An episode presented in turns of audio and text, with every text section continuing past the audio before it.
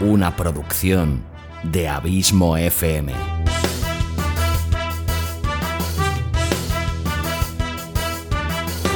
¿Quieres disfrutar de tu tiempo libre escuchando grandes historias, audiolibros y relatos? Un podcast literalmente literario.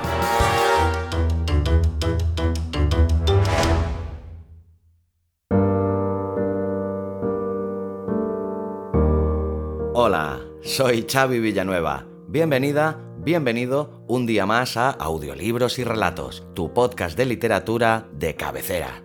O eso espero. Capítulo 108, trigésimo octavo y último ya de esta tercera temporada. La verdad, no voy a negártelo ya que hay confianza. Este paro vacacional me va a venir que ni pintado. Son muchas horas las que me ocupa la producción de este podcast cada semana y, para ser del todo sincero, unas semanitas de descanso no me van a venir nada mal.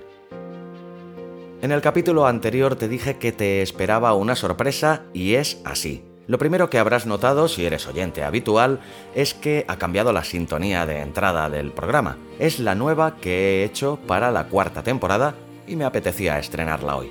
Espero que te haya gustado.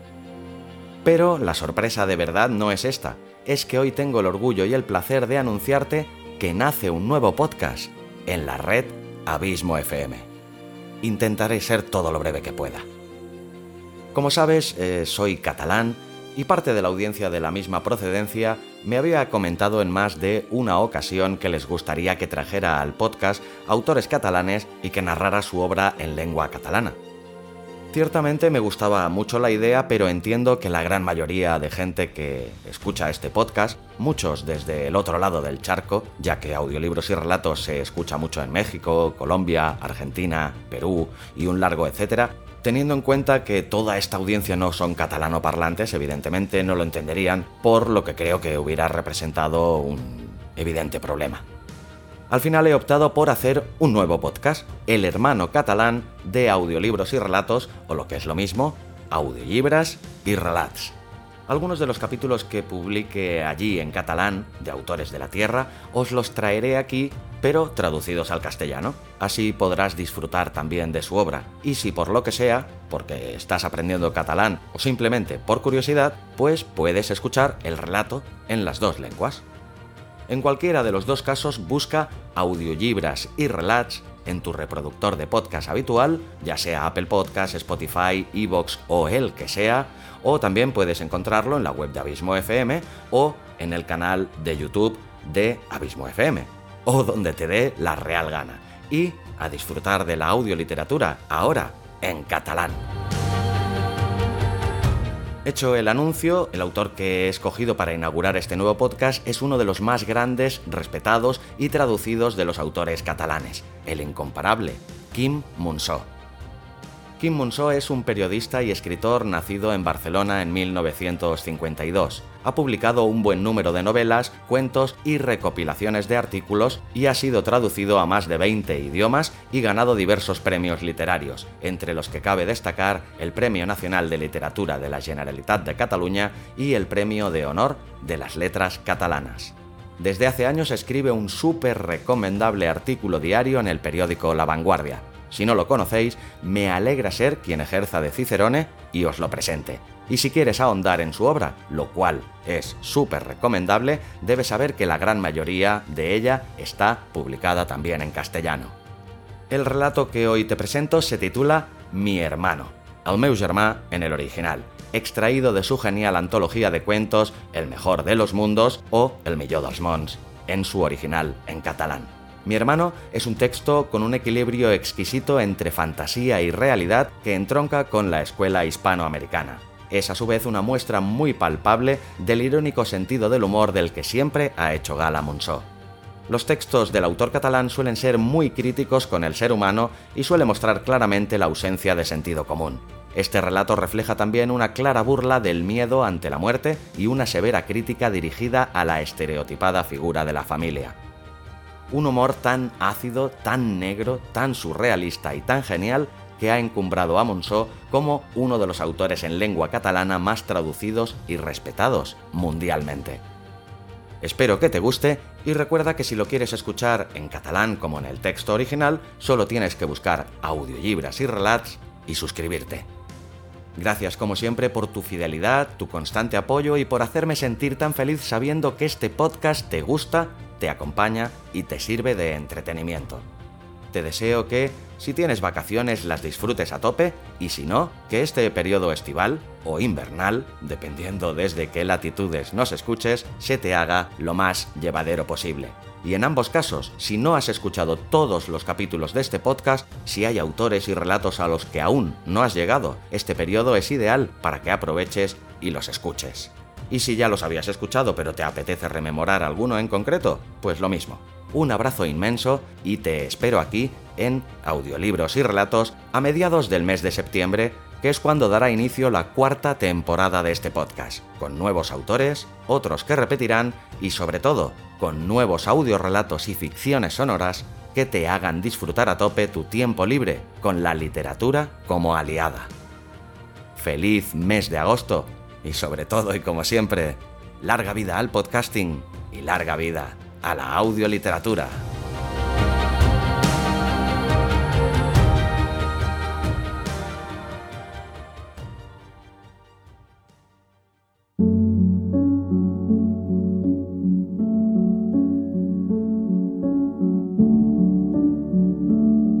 Mi hermano, de Kim Munso.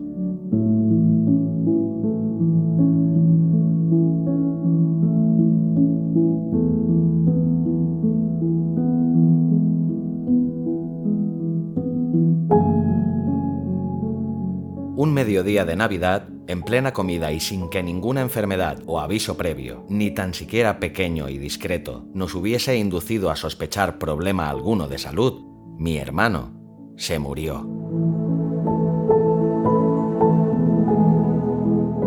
No había sido nunca un muchacho muy activo, se mareaba a menudo y no le gustaba jugar al fútbol ni emborracharse con los compañeros cuando íbamos al restaurante chino de detrás de la escuela. No tanto porque la comida fuese barata, como porque en el momento de pagar nos invitaban a unos vasitos de licor sin preguntarnos la edad.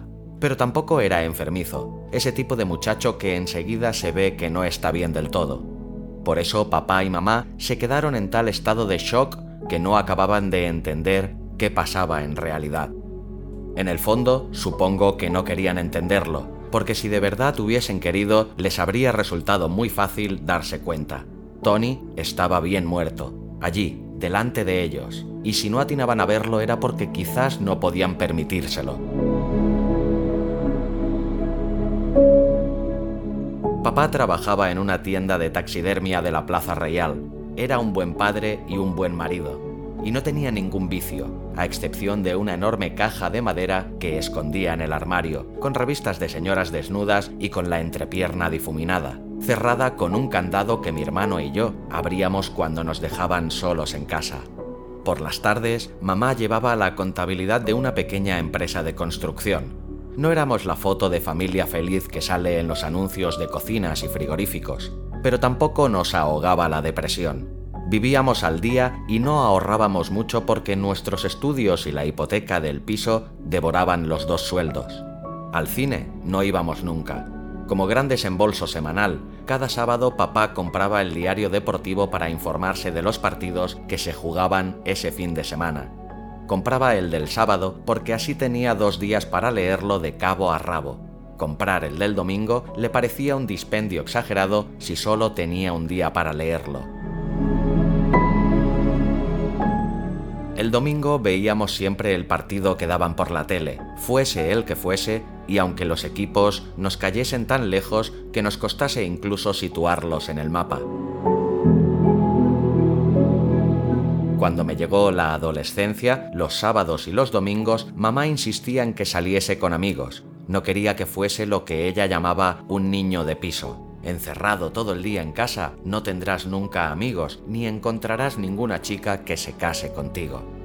Mi hermano, dos años más pequeño que yo, se reía. Le hacía gracia eso de las chicas y de casarse. Yo prefería quedarme en casa, viendo con papá los partidos de fútbol de la tele. Lo de Tony fue justo después que mamá hubiese llevado a la mesa la fuente con el turrón y los barquillos. Nos habíamos comido la sopa, el cocido y el pollo relleno, y de repente, como si fuese lo más normal del mundo, la cabeza de mi hermano se decantó hacia adelante, muy despacio, hasta clavar la cara en el plato de turrón. Papá y mamá se quedaron helados. Con solo tocarlos se hubiesen resquebrajado hasta hacerse añicos. Los vi tan incapaces de reaccionar que, en una crítica milésima de segundo, decidí hacer yo también como si no me diese cuenta. De hecho, no le miraban, miraban la mesa, justo al frente, forzando la vista para no verlo, tan indefensos que para que no sufriesen, al menos de momento, pasé la mano por la espalda de Tony y para enderezarle el torso, le estiré el cuello del jersey. Como toda esta actividad necesitaba una justificación que la hiciese mínimamente verosímil, cogí la servilleta y le limpié los labios. Era un momento de trámite porque en cuanto quisiésemos, podríamos volver atrás. Cualquiera de los tres, papá, mamá o yo, podía echarse a llorar y proclamar a los otros dos la verdad evidente. Pero nadie se atrevía, Seguro que ninguno de los tres pensaba en aquel momento que la intención fuese negar que hubiese muerto. Los tres, yo con aquel tirón del cuello y aquel pasarle el brazo por la espalda mientras le limpiaba los labios, ellos, haciendo como que no se daban cuenta, pretendíamos, a lo sumo, retrasar el momento de las prisas y los llantos. Siempre me destrozaba el corazón ver a mamá llorar, y a papá no le había visto llorar nunca ni siquiera cuando la muerte súbita de mi hermana, en la cuna. Los recuerdo al lado del ataúd pequeño y blanco, mamá deshecha en lágrimas y papá con los ojos enrojecidos. Ahora, mientras limpiaba los labios muertos de Tony, aún me justificaba pensando una y otra vez que lo que en definitiva hacíamos era únicamente retrasar un poco el instante de enfrentarnos con la verdad. Fue en el momento en que papá se dirigió a él con naturalidad aparente. Me parece que has bebido demasiado, Tony. Cuando entendí que no tenían prisa alguna por aceptar la evidencia y que aquel me parece que has bebido demasiado, Tony, me lo dirigía más a mí que a Tony, que ya no lo podía oír ni lo podría oír nunca más. Por eso accedí a su súplica silenciosa y, para ayudarlos a simular aquella fantasía confortable, de repente me puse en pie, cogí a Tony por los sobacos y lo levanté de la silla mientras le decía, Venga, vamos, te acompañaré a la cama, has comido demasiado.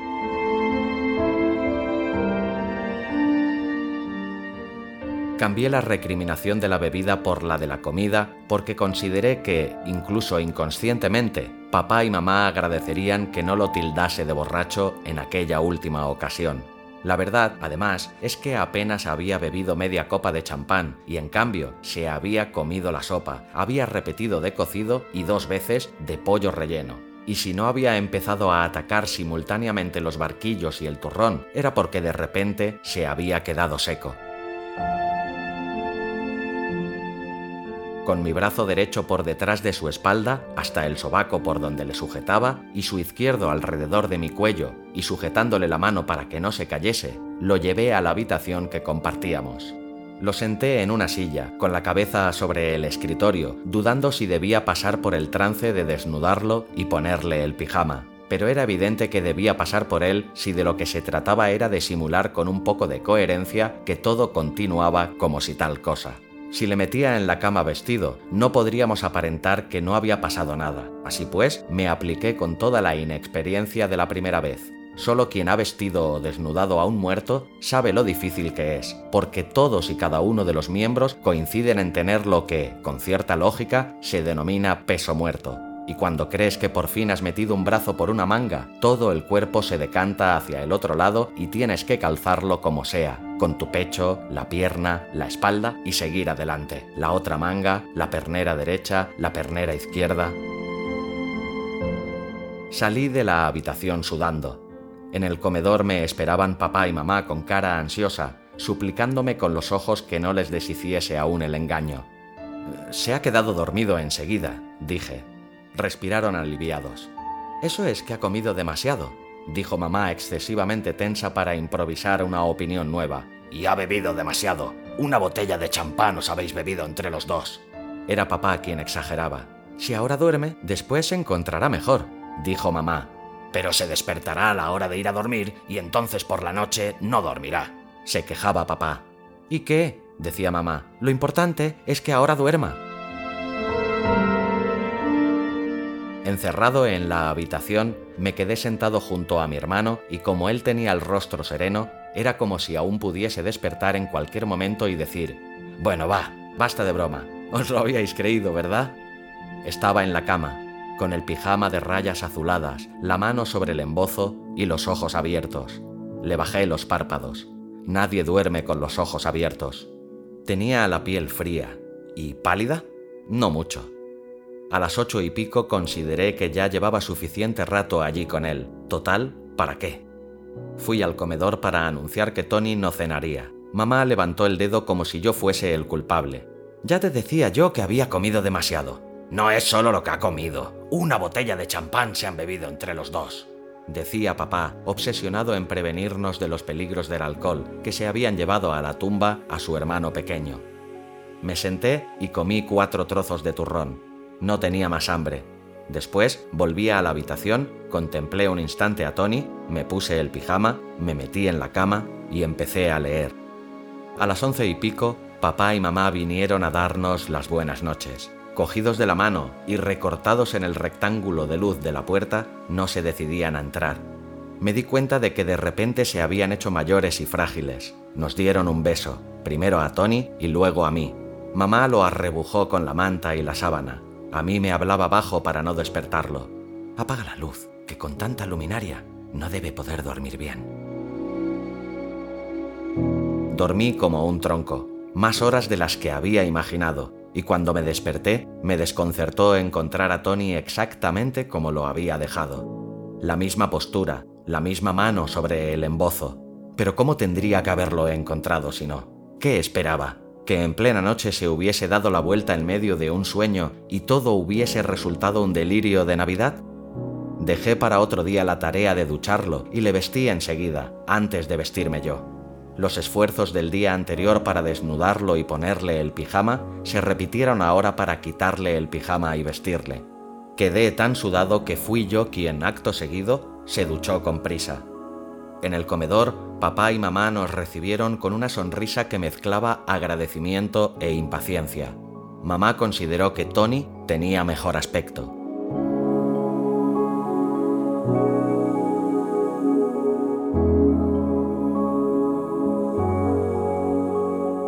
Cada día que pasaba lo vestía y lo desvestía con más rapidez, y pronto conseguí que se sentase en la silla y se levantase, con una naturalidad aceptable, y que incluso esbozase alguna sonrisa o levantase irónicamente la ceja derecha. Pasé las dos semanas de vacaciones en casa, liado con los libros de taxidermia de papá.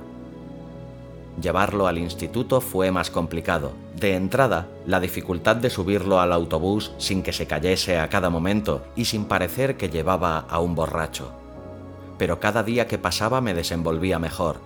Los días peores eran aquellos en los que no encontraba asiento libre y tenía que sujetarlo todo el rato, disimuladamente, con mi brazo derecho por detrás de su espalda, aferrándolo por el sobaco, y con su brazo izquierdo alrededor de mi cuello para, asiéndole la mano izquierda, evitar que se cayese al tomar las curvas.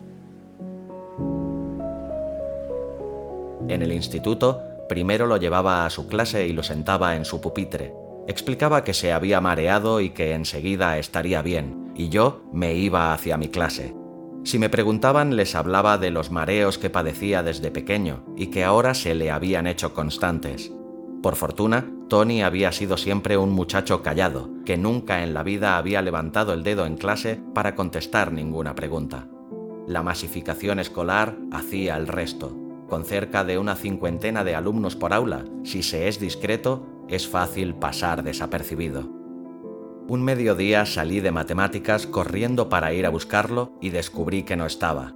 Un compañero que aún recogía sus libros en un pupitre en la otra punta del aula me dijo que se lo habían llevado a la enfermería.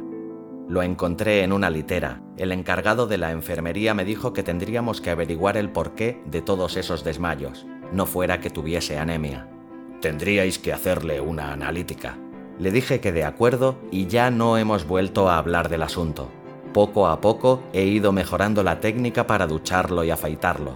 Ahora subo con él al autobús y al metro con gran agilidad. A menudo se me repite un sueño. Yo soy el muerto pero no lo sé, y para no violentarme, mi hermano finge que el muerto es él, mientras, disimulando la verdad, me lleva de un lado a otro. Es él quien, con el brazo que me pasa por la espalda, me aguanta y me hace cumplir con las rutinas de la vida diaria. Es un sueño que me hace feliz y me ayuda a llevar adelante esta complicada vida conjunta que llevamos. Hubo, eso sí, un momento crítico, cuando encontró novia, Teresa, una chica que de forma especial valora en él que sepa escuchar, una actitud nada habitual en otros hombres, dice. Me pareció que no conseguiría salir adelante, sobre todo cuando decidieron ir a vivir juntos y tuve que convencerla de los motivos inexcusables, inventados sobre la marcha, por los que yo también tenía que ir a vivir con ellos. Seis años más tarde, murió mamá y al cabo de pocos meses, papá, que sin ella se deshizo como un helado al sol de agosto.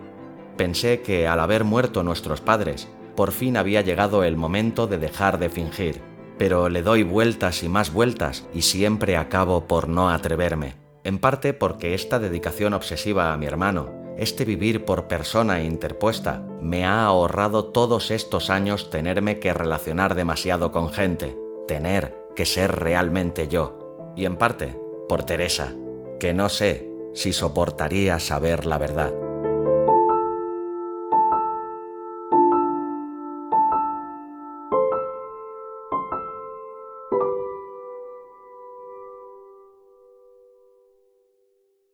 ¿Para qué demonios quiero hacer yo un audio relato? Por ejemplo, para hacerle una sorpresa a mamá. ¿No es vuestro aniversario el mes que viene? Pues coges su poema favorito, se lo narras, le añades una bonita música y se lo regalas. No dice que nunca le sorprendes con nada. Pero eso tiene que ser muy complicado y ya sabes que la tecnología y yo no somos muy amigos. ¿Quieres grabar un audiorelato como un profesional? Necesitas el videocurso de Abismo FM Cómo grabar y editar un audiorelato. www.abismofm.com barra curso guion audiorelatos. Y larga vida a la audioliteratura.